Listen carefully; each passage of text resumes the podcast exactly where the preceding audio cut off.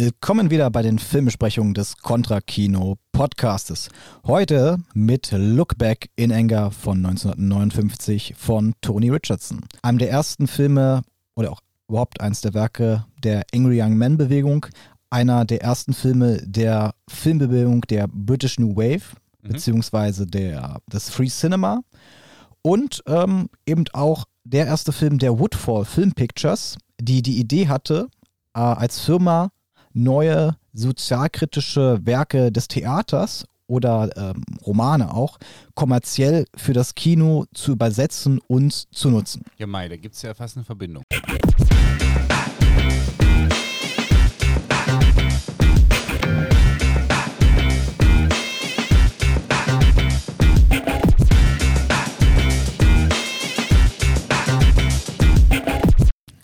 So, um erstmal, glaube ich, den Rahmen zu setzen. Look Back in Anger ist ein Film des British, der British New Wave, beziehungsweise des Free Cinema. Und nur für alle, die mit diesen Begriffen, was ist denn jetzt nun British New Wave, nicht vertraut sind, ähm, wollen wir mal kurz eine kleine Einführung geben. Die British New Wave ist im Grunde eine Bewegung, äh, die sich abgrenzen wollte vom Qualitätskino ähm, der 50er Jahre in Großbritannien. Genauso wie es die Nouvelle Vague dann später in Frankreich getan hat, äh, wollten sich die Regisseure der neuen Bewegung Namentlich ähm, sind damit gemeint Tony Richardson, Carol Rice, äh, Lindsay Anderson oder John Schlesinger, abheben von Regisseuren äh, wie David Lean unter Anthony Asquith. Diesen Regisseuren ging es um eine Poesie des Alltags, um eine kreative Regie frei von Zwängen des kommerziellen Kinos und vom Konzept des freien künstlerischen Ausdrucks beziehungsweise dem Ausdruck einer künstlerischen Persönlichkeit. Also genau wie die Auteurtheorie in Frankreich haben wir hier auch ähm, im Grunde, dass der Regisseur im Mittelpunkt dieser Bewegung steht. Diese Bewegung hatte ihre Ursprünge in Oxford und dann später in London. Kommen wir aber nochmal zurück, glaube ich, auf das, was Look Back in Anger eigentlich ist, weil das ist ja ein, ein, ein Stück, auch ein Theaterstück, was eine ganz eine Tradition einfach hat oder was ein ganz wichtiges Stück damals in den 50er Jahren war. Und ich glaube, was heute gar nicht mehr so bewusst ist, also kanntest du das Stück, Tim? Ähm, weder noch tatsächlich. Ich kannte, als ich den Film auch gesehen habe, äh, bin ich erst im Nachhinein in der Recherche darauf gekommen, dass es vorher ein Theaterstück gewesen ist. Mhm. Ähm, also ich muss sagen, das ist für mich ein absolut blinder Fleck und äh, ich dachte mir ja immer, dass ich mit diesem, äh, sagen wir mal, diesem, diesem britischen Kino äh, da bei Ken Loach und so, mhm. dass das damit die Anfänge gehabt hat. Also ich habe selber auch was gelernt. Okay. Durch die Auswahl des Films. Weil ah. das, den hast du mitgebracht, das kann man ja Genau, so genau, so genau. Ne? Ja. Also das ist äh, ganz, ganz dankbar natürlich, mhm. dass wir da natürlich jetzt nur ein bisschen auch ähm, Neuland betreten, weil ich glaube, die British New Wave ist im Gegensatz im Grunde zu der Nouvelle Vague auch ein bisschen unbekannter heutzutage. Mhm. Ähm, und das macht natürlich, da gibt es einfach noch viel zu, zu besprechen. Mhm. Ähm, weil interessant ist im Grunde auch, dass diese British New Wave sich im Grunde auch vom Dokumentarfilm abheben wollte. Aber kommen wir, kommen wir nochmal ganz stark zurück auf äh, Blick zurück im Zorn oder beziehungsweise Look Back in Anger. Mhm. Das was glaube ich heute noch überliefert ist von diesem Stück oder von diesem, diesem Titel auch einfach, ist natürlich, dass wir da ganz viele Pop-Songs haben, die sich darauf berufen. Also zum Beispiel gibt es einen Song von David Bowie in einem der 70er Jahre Alben, der heißt Look Back in Anger. Es gibt den. Oder meinen Oasis-Song. Genau, genau. Oder den Oasis-Song eben. Oder ja. wenn wir auf die äh, Angry Man-Bewegung kommen, äh, gucken, dann haben wir da natürlich äh, die, einen Song von Billy Joel, der auch ja. ähm, Angry Man heißt. Wobei ich ja Don't Look Back in Anger dann eigentlich fast schon wieder so antimäßig finde, wenn Oasis das so bringt. Also das ist ja dann, wenn, wenn sie sich voll mhm. darauf bezogen haben, ein Statement, was wiederum aber kleine popkulturelle Erinnerung, wenn man die beiden Brüder mhm. sich anguckt, die ja sich auch neben der Bühne als mhm. Hooligans betätigt haben, äh, auch ein bisschen weird ist, weil sie stehen eigentlich genau für dieses Kino. Für, genau, also es ist wahrscheinlich so ein Referenzspiel auch, ja. was da stattfindet. Aber vielleicht nochmal für unsere äh, ZuhörerInnen, ähm, was sind denn eigentlich diese Angry Young Men oder was waren das eigentlich für Leute? Weil das glaube ich, auch nicht mehr so klar ist, wer diese Leute waren. Aber deshalb gehen wir da mal rein. Mhm. Und zwar haben wir da eben, sind diese Angrier Men, sind Leute wie eben Harold Pinter, der glaube ich heute noch der bekannteste dieser Angrier Men ist, ein wichtiger ähm, Theaterautor, der auch zahlreiche Filme ähm, geschrieben hat, äh, mit Joseph Lossie zusammen, einem, ähm, ich glaube Joseph Lossie war ein amerikanischer Regisseur. Ähm, auch wenn man immer das Gefühl hatte, der war, war Brite. Mhm. Dann haben wir natürlich John Osborne, der Autor von äh, Blick zurück im Zorn und dann noch äh, Autoren wie Arnold Wesker. Äh, und diese Angrier Man, sind im Grunde der filmische oder ne, sagen wir so, die, die British New Wave ist der filmische Pendant zu dieser Literatur der Young Man und der Kitchen Sink Dramas. Und die, die Art und Weise, wie diese Dramen funktioniert, geht im, geht im Grunde darauf zurück auf die naturalistischen Dramen und Romane des 19. Jahrhunderts. Das heißt, ähm, wir reden hier von Stücken von äh, Strindberg oder Ibsen und im filmischen Bereich gehen wir dann halt äh, eine, zu einer gewissen Nähe zu dem italienischen Neorealismus. Und in beiden Fällen, sowohl im, im Film als auch in Literatur, im Theater, bedeutet diese Bewegung der Angry Man einen äh, Generationswechsel ein Paradigmenwechsel. Wie es ja eigentlich fast immer natürlich sein sollte, auch im künstlerischen Bereich, egal ob wir von Film oder Literatur reden. Äh, irgendwann muss ja eine neue Generation rein theoretisch natürlich aufbegehren genau. und übernehmen wollen. Genau, und das waren genau ihre Themen, wie du mhm. schon sagst, das Aufbegehren gegen die Zufriedenheit, das Aufge Aufbegehren gegen das Establishment, die, die Zeichnung von nonkonformistischen, individualistischen Figuren, die eine gewisse Rauheit verkörpern. Mhm. Das merkt man in, in exemplarisch hier wirklich auch bei Blick zurück im Zorn, als auch eben in den Romanen von Alan Silito, die mhm. auch Tony Richardson zum Großteil verfilmt hat. Also ähm, wir reden da von einem zum Beispiel von Filmen wie ähm, Die Einsamkeit des Langstreckenläufers mhm. oder eben nur produziert von Tony Richardson von äh, Sonntag, äh, Samstagnacht und Sonntagmorgen, der auch ein unglaublich wichtiger ähm, Teil der British New Wave ist. Ja. Genau, das sind so die, die wichtigen Sachen, die man, glaube ich, da wissen muss. Und das Interessante ist im Grunde auch, dass diese Linie der, wie du bereits angesprochen hast, die Linie von Ken Loach oder auch von Filmen wie Fish Tank, mhm. die, diese Reihe an sozialkritisch britischen Filmen mit dieser British New Wave tatsächlich beginnt. Es gab zwar auch schon vorher sozialkritische Filme in Großbritannien, zum Beispiel Carol Reeds ähm, The Stars Look Down, mhm. aber die waren eher eine Seltenheit und diese Tradition die dann Ken Loach und Mike Lee fortgeführt haben, die beginnt tatsächlich hier mit der British New Wave ja. und eben auch mit, mit äh, John Osborne irgendwie, dessen Theaterverfilmung wir hier besprechen. Ja. Genau, Look Back in Anger, da sind wir heute drin. Den Film hast du äh, uns quasi mitgebracht. Zweiter Schwarz-Weiß-Film, den wir euch äh, dieses Mal präsentieren wollen und ja, beschreibt eben die Anfänge dieses äh, Kinos. Und ähm, ja, im Endeffekt ist es aber eine, würde ich sagen, in der Verfilmung doch andere Variante des Theaterstücks. Ja, also man muss differenzieren, ich habe das Theaterstück ja auch gelesen. Mhm. Der Film, also das Theaterstück spielt wirklich nur in der Wohnung. Das ja. sind drei, vier Szenen, die sind wirklich nur in der Wohnung und der Film legt großen Wert darauf, im Grunde auch nach draußen zu mhm. gehen und im Grunde eben Szenen zu zeigen, die im, Bu äh, die im Stück verbalisiert werden. Man sieht diese Szenen mit der ähm, äh, Schwiegermutter mit der, mit der Ma, ja. die Jimmy Porter so, so verehrt, die sind in dem Stück gar nicht drin. Und das sind auch die Szenen, die diese Figur am empathischsten zeigen. Oder diese Szenen, wo er mit seinem ähm, Süßigkeitenstand da auf der Straße ist, wo der Polizist kontrolliert, die gibt es alle mhm. nicht im Stück. Ja. Und der Film legt wirklich großen Wert, obwohl er zum Großteil im Studio gedreht ist, also die Wohnung ist im Studio entworfen, zu zeigen, dass wir da eine soziale Realität haben. Mhm. Auch zum Beispiel die ganze Bahnhofsszene, die eine Hommage interessanterweise an äh, David Deans Brive Encounter ist, die gibt es in dem Stück nicht. Also die Texte gibt es in etwa ja. im, im, Stück, aber die Settings sind im Film total ver verändert und da hat man wirklich versucht, in der Umsetzung des Films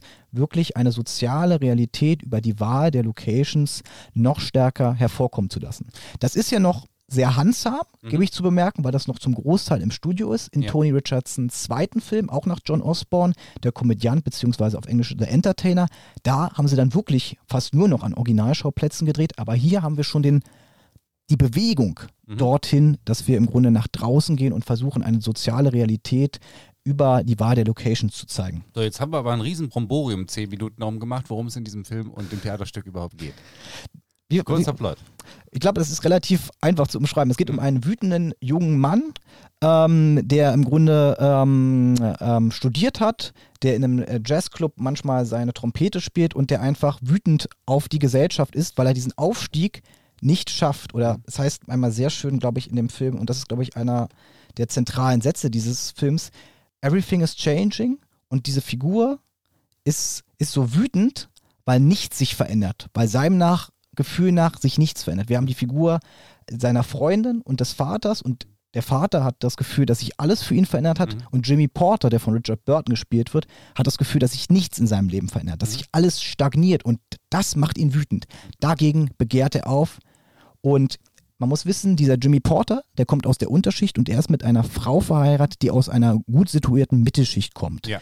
Und da entsteht dann dieser Klassenkampf, weil er die ganze Zeit gegen diese Frau, Frau seine Frau rentet und äh, sich abfällig gegen ihr äußert, weil, er, weil sie im Grunde für ihn diese Mittelschicht verkörpert, die er nie erreichen kann. Und ja, wobei die beiden natürlich auch deswegen in einem Spannungsverhältnis stehen, weil er ähm, sich sozusagen als Teil der Unterschicht begreift, aber hm. sie auch die, sagen wir mal, sogenannte heute diese unpolitische Mitte hm. und auch Mittelschicht sehr stark verkörpert, genau. indem sie sich indem sie ihn quasi auf eine ganz, sagen wir mal, stille, unerträgliche Art und Weise abkapseln. Hm. Also sie, sie, die Emotionen, die er rauslässt, werden durch sie gar nicht wirklich reflektiert, sondern sie werden quasi eigentlich in so ein schwarzen Loch aufgesogen. So. Wobei man natürlich auch ihre Frustration bemerkt, aber sie, sie gibt ja. ihm kein Kontra, sondern genau. sie ist eigentlich eher der Part, die diese ganze, wie du schon sagst, aufsaugt ja. und im Grunde daran auch langsam zu zerbrechen droht, weil es ist ja so, sie ist auch noch schwanger mhm. von Jimmy Porter, dem Protagonisten,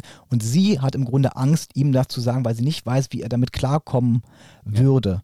Was ich sehr schön finde in dem Film ist, dass die beiden, ähm, wenn sie harmonische Momente zusammen haben, dies immer über eine animalische Variante lösen. Mhm.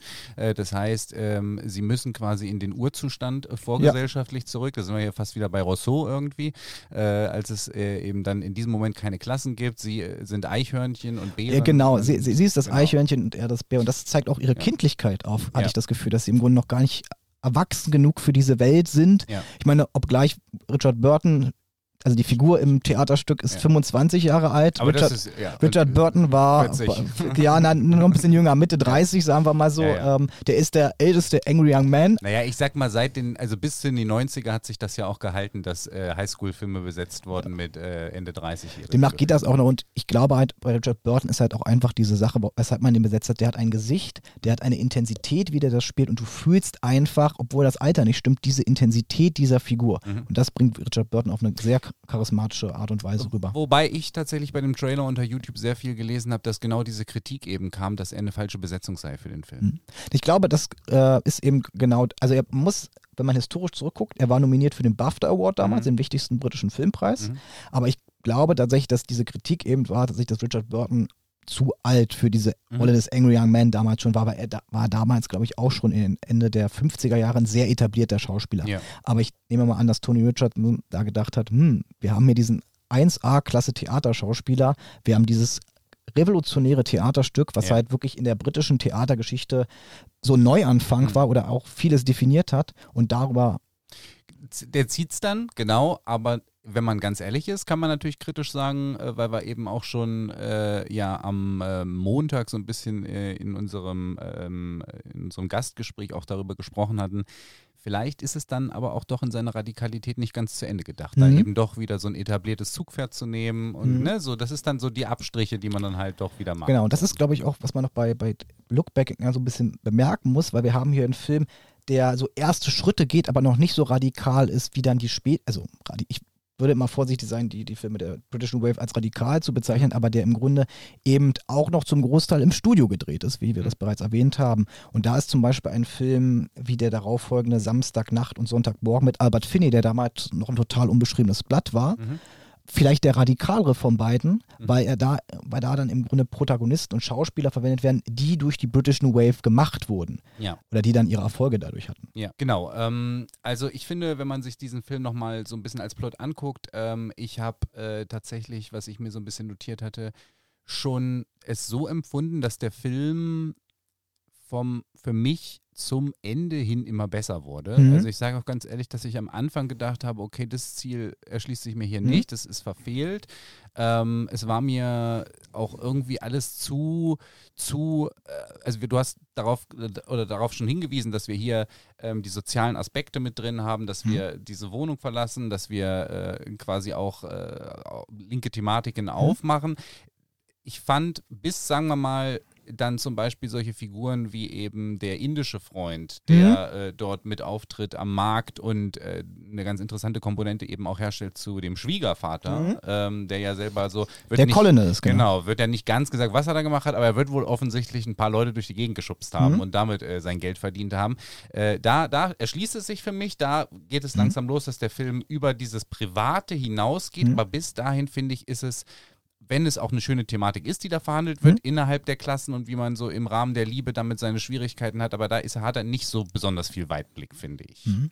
Na, ich finde, was, was du ansprichst, richtigerweise, ist halt, dass der Film oder auch das Theaterstück damals, glaube ich, sehr stark von dieser Figur getrieben ist. Mhm. Also von diesem Protagonisten, der geht, also sowohl Film als auch Theaterstück gehen ganz stark von der Ideologie aus, die diese Figur ist. Mhm. Und der Film hat gar nicht so stark, hatte ich das Gefühl, eben diese sozialen Komponenten außerhalb dieser Figur, aber die Figur, die Zeichnung dieser Figur ist das Rad oder war damals das Radikale. Heute mutet das so ein bisschen Überzeichnet an, finde ich sogar. auch ein bisschen überzeichnet, aber Ja. interessant war damals, dass dieses, dieser Film und dieser Theaterstück im Grunde ganz vielen jungen Menschen in Großbritannien etwas gegeben hat, womit sie sich identifizieren konnten. Und was damals anscheinend, so kann ich, ich kann das ja nicht beurteilen, Mhm. ähm, als revolutionär galt und als die progressive linke Figur. Mhm. Und das ist, finde ich, heute kann man das schwerer nachvollziehen tatsächlich, wenn man sich den Film anguckt, weil man vielleicht nicht mehr dasselbe Empfinden hat, ähm, warum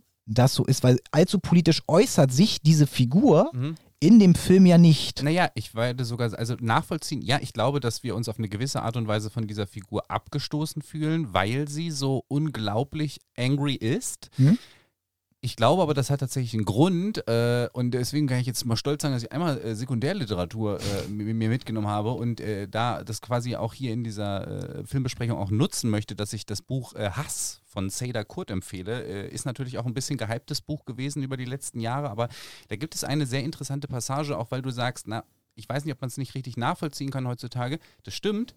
Das liegt aber auch daran, dass wir ein bisschen verlernt haben, Mhm. überhaupt mit solchen Emotionen, wie es die Hauptfigur dort eben permanent rauslässt, überhaupt noch dealen zu können. Und Seda Mhm. Kurt äh, hat das in ihrem Buch so beschrieben, dass sie quasi davon ausgeht, dass eine befriedete Gesellschaft ähm, sozusagen der herrschenden Klasse den Schutz ihres Eigentums äh, mehr oder minder garantiert und dass es in einer Demokratie, die eine befriedete Gesellschaft sein soll, einfach nicht mehr schick ist, solche Mhm. Emotionen wie Hass und Wut zuzulassen. Mhm. Die sind aber notwendig für Wandel, also Mhm. eben nicht für die Manifestierung der herrschenden Klasse, sondern Mhm. für Wandel sind sie notwendig. Und deswegen ist dieser Film, glaube ich, auch so, wie er ist. Du Mhm. hattest eben dort eine neue Generation, die nicht vorangekommen ist, die vor allem im englischen System, was ja Mhm. noch mal brutaler ist, was die Klassifizierung angeht, als zum Beispiel das deutsche, eben einfach festgefahren war. Und da ist diese Wut ein glaube ich, etwas, was so gut verfangen hat, dann auch Mhm. bei einem jungen Publikum, das das geguckt hat, weil es einfach dieses Aufbegehren ist gegen Mhm. das, was gesellschaftlich manifestiert wird, dass dir gesagt wird, du hast nicht wütend zu sein, du hast nicht zu hassen, du hast Mhm. all diese Emotionen, diese negativen zu unterdrücken und die sind ja trotzdem da und gären in einem.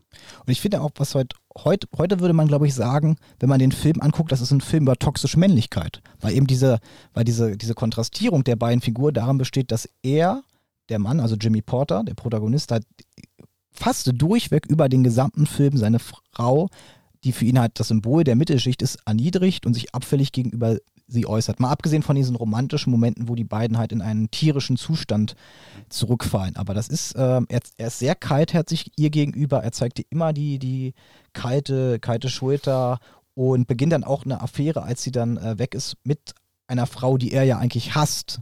Prinzipiell. Ja, aber würde ich sogar ein bisschen widersprechen wollen, Mhm, weil okay. ich finde, dass, ähm, und das wird in der letzten Szene des Films sehr eindrücklich dann Mhm. nochmal klar, dass diese, äh, diese Wut, die er pro projiziert, ist eigentlich nicht unbedingt, weil er toxisch männlich ist, so Mhm. ist mein Empfinden, sondern es ist diese, dieser Klassenkonflikt Mhm. und dieses, dass er da nicht rauskommt gegenüber seiner Frau und ich glaube, dass er, dass die Erwartungen an, also eigentlich Mhm. habe ich, ja, ich habe die ganze Zeit das Gefühl, er möchte, dass sie zu ihm sagt, es tut mir leid. Hm? So, dieses tut mir leid steht die ganze Zeit im Raum und ich glaube, das ist das, was er hören will. Also so nach Mhm. dem Motto, es tut mir leid, dass ich privilegierter bin als du.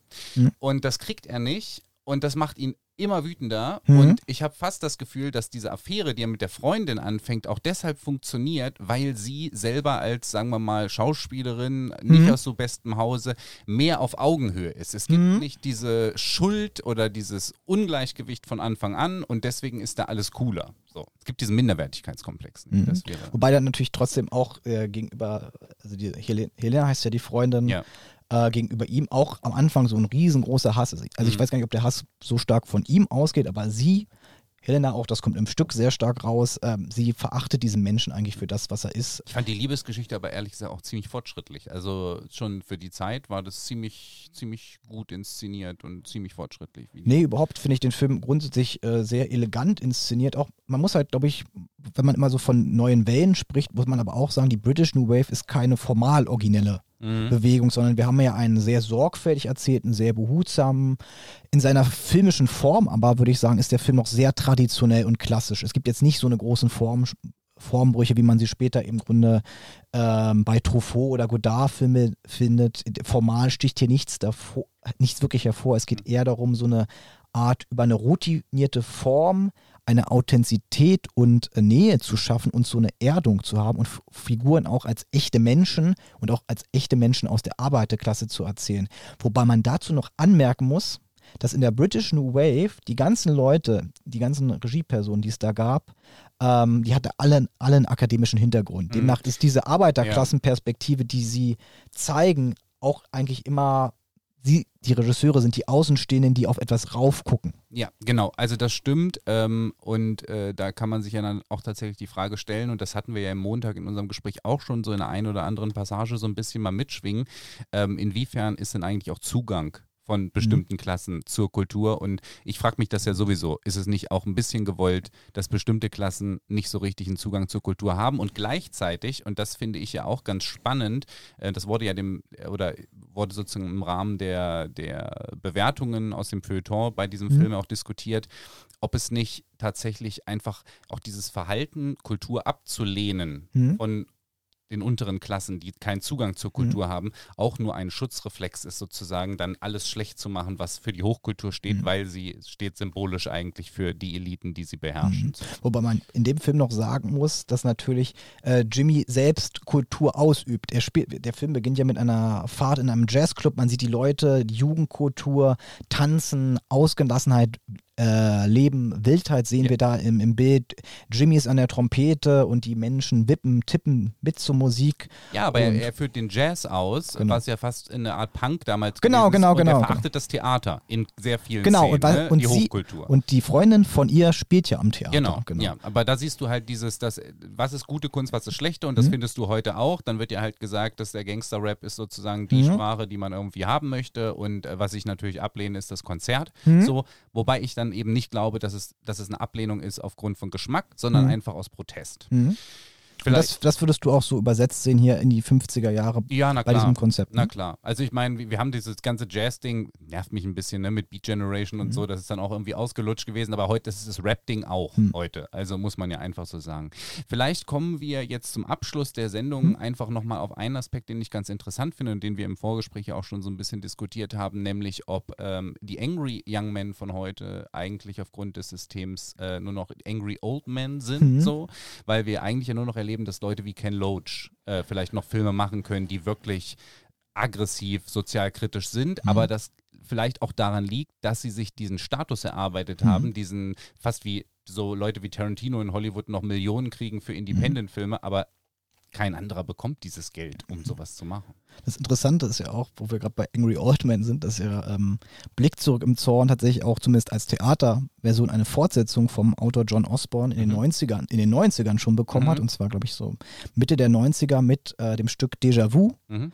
Und ähm, dieses Stück nimmt, greift diese Figur des Jimmy Porters wieder auf und zeigt sie halt als Angry Old Man. Also das Stück ist leider nicht gut. Man muss Mhm. gleich sagen, ich habe mich da durchgelesen, das sind 140 Seiten lang und das ist einfach nur ein Rant eines alten Mannes, der sich halt über alles beklagt, was nicht mehr gut ist und der Autor versucht nochmal so die Referenzen zu früher zu bilden. Ja. Dieses Mal ist es halt nicht die, die Ehefrau, die er terrorisiert, sondern er terrorisiert in dem Fall mit seiner Ideologie ähm, seine Tochter. Mhm.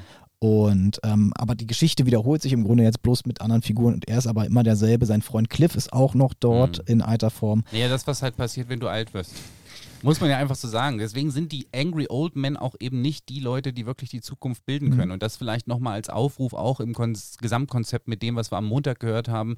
Es braucht eine junge Generation, die eben radikal daran geht. Die Alten können es nicht machen, auch wenn sie auf allen Stühlen sitzen. Und Dominik Graf hat gesagt, und das finde ich eben sehr gut, ich sitze auf diesem Stuhl, ich bin privilegiert und jetzt müsste eine junge Generation kommen, die an diesem Stuhl sägt. Mhm. Aber wo seid ihr? Wo seid ihr? So. Das ist die Frage, die wir jetzt hier, Ron, glaub wo ich, bist du? Wann kommt der nächste Film? Mach Weiß ich nicht. Ich mache ja die Filme, aber ich glaube, die sind nicht, die sind nicht nach Dominik, nein, die sind auch ohne Budget, also mal gucken. Okay, das war unsere kleine Filmbesprechung zu Look Back in Anger, einem äh, Schwarz-Weiß-Film von 1959. Und wo kann man das Ding sehen? Tatsächlich ist der Film heute, glaube ich, nicht mehr auf irgendwelchen Streaming-Plattformen Mhm. äh, verfügbar. Ich kann mir vorstellen, das habe ich jetzt nicht recherchiert, tatsächlich, ob, äh, ob er auf Video on Demand verfügbar ist, was ich für möglich halte. Ja. Vielleicht findet man ihn in den weiten Sphären von YouTube irgendwie. Ähm, es gibt ihn auf jeden Fall auf Blu-ray. So habe ich Mhm. Okay. ihn bekommen. Also, Also, ähm, ganz standardmäßig oder eben Laien, das bieten ja äh, nun allerhand Streamer eh Oder an. eben in Bibliotheken. Das Genau. kann auch gut möglich sein. Ja. Ist wie gesagt äh, die Verfilmung eines sehr wichtigen Theaterstückes ähm, aus den 50er Jahren. Und es gibt tatsächlich auch noch eine zweite Verfilmung äh, mit Kenneth Branagh und Emma Thompson Oh, in den Kenneth Hauptrollen. Regie, Regie von äh, Branagh. Dench. Achso, okay, alles klar.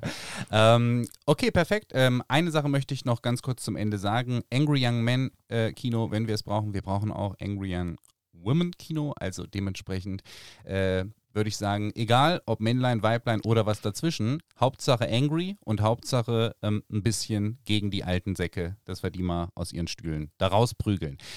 Bitte unterstützt dieses Format, wenn es euch gefällt, im Contra Club mit Steady, Patreon oder PayPal und einem kleinen Abo seid ihr dabei. Das hilft uns sehr, hier voranzukommen und diese Sendung permanent weiter am Laufen zu halten. Und außerdem könnt ihr uns kostenlos natürlich damit unterstützen, indem ihr unseren YouTube-Kanal abonniert oder uns auf Instagram folgt oder auf Twitter oder auf TikTok und so weiter und so fort. Wir sehen uns nächste Woche wieder. Macht's gut. Bis dahin.